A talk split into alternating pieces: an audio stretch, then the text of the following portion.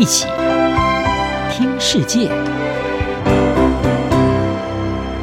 欢迎来到一起听世界，请听一下中央广播电台的国际专题报道。今天要为您报道的是巴舍莱的新疆行，一场无法满足期待的真相之旅。联合国人权事务高级专员巴舍莱自五月二十三号起在中国访问六天，并在新疆停留约两天。这是十七年来联合国人权高级专员首度访问中国。巴舍莱在这趟备受期待与关注的行程中，前往新疆乌鲁木齐和喀什访问，并在当地参观了一处从前的再教育营和监狱。他也去了旅游胜地喀什古城，看了反恐展览和棉花田。以在新疆的二日行来说，这样的安排算是紧凑而充实了。如果巴舍莱只是一位寻常的七十岁妇人，如果新疆仍是一块世外乐土的话，然而事实却是一场残酷的悲剧。因为中共被控在当地监禁超过一百万名维吾尔人和其他穆斯林少数民族，设置为全球供应链从事生产的劳动营，非法拘留、虐待平民，甚至强行对妇女进行绝育手术。美国和许多西方国家的国会议员认为，这是中共犯下的种族灭绝罪行，但中国断然否认。声称在教育营只是新疆在反恐过程中所建立的职业培训中心，并在二零一九年宣布，所有受训者都已从培训中心毕业。但人权组织表示，许多被拘留者被送到血汗工厂从事强迫劳动，或是被转移到监狱。这些人的家属、维吾尔族人以及全球热爱自由的民众。都想知道新疆到底发生了什么事，而这也是他们对巴舍莱此行赋予的期望。为了争取对新疆议题的关注，国际媒体也在巴舍莱访问期间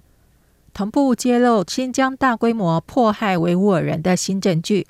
包括德国《明镜周刊》、英国广播公司等十四家媒体同步曝光新疆警察文件，揭露维吾尔人被迫害的惨况。其中有监狱警察手持棍棒羁押犯人的照片，对清真寺的监测器画面，以及被囚禁者的照片，要为巴舍莱的新疆行提供例证。然而，巴舍莱在新疆的真相之旅离不开北京的严格控管。中国以防疫为由安排他闭环旅行，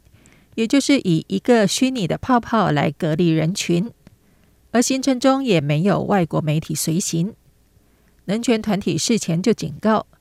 中国当局不会让巴舍莱对这些侵犯人权的指控进行彻底调查，而是给他一个有限度接触的精心安排行程，担心巴舍莱会沦为中共的宣传噱头。巴舍莱也刻意拉低国际社会的期待。表示，人权专员的正式出访原本就不利于审慎的调查工作。他强调，此行并非调查中国的人权政策，而是一个和中国政府接触的机会。他在结束对新疆的实地访问后说，已经向当局提出了维吾尔人家庭离散的问题，并呼吁中国在新疆进行反恐扫荡时，要避免任意无差别的措施。巴舍莱说，他在访问期间没有受到监管，而且中共向他保证，职业培训中心已经拆除。虽然巴舍莱强调此行和中国官员进行了坦率的交流，但他的言论仍然引发批评，认为他为北京提供了重大的宣传胜利。世界维吾尔代表大会发言人迪里夏提痛批这是全然的背叛。表示辞职是巴舍莱能为联合国人权理事会所做的唯一有意义的事。人权观察组织执行主任罗斯也驳斥巴舍莱认为这趟行程很有价值的说法，表示这种安排的密室对话正是北京所想要的。国际特赦组织秘书长卡拉马尔德则认为，和中国高层官员的合影留念是巴舍莱此行的特色。而中国官媒则操控了他的言论，给人的印象就是他直接走进了高度可预期的北京宣传活动中。英国外交部也认为，巴舍莱此行不过是凸显中国掩饰真相的决心而已。至于德国外交部的回应就更直接了，在柏林为了促成巴舍莱的访问努力许久的情况下，这场行程受到中国限制，无法自由而且不受限的接触人事物，做不到在现场独立评估情势的访问。德国认为结果就是无法满足期待。以上专题由吴宁康编撰播报，谢谢收听。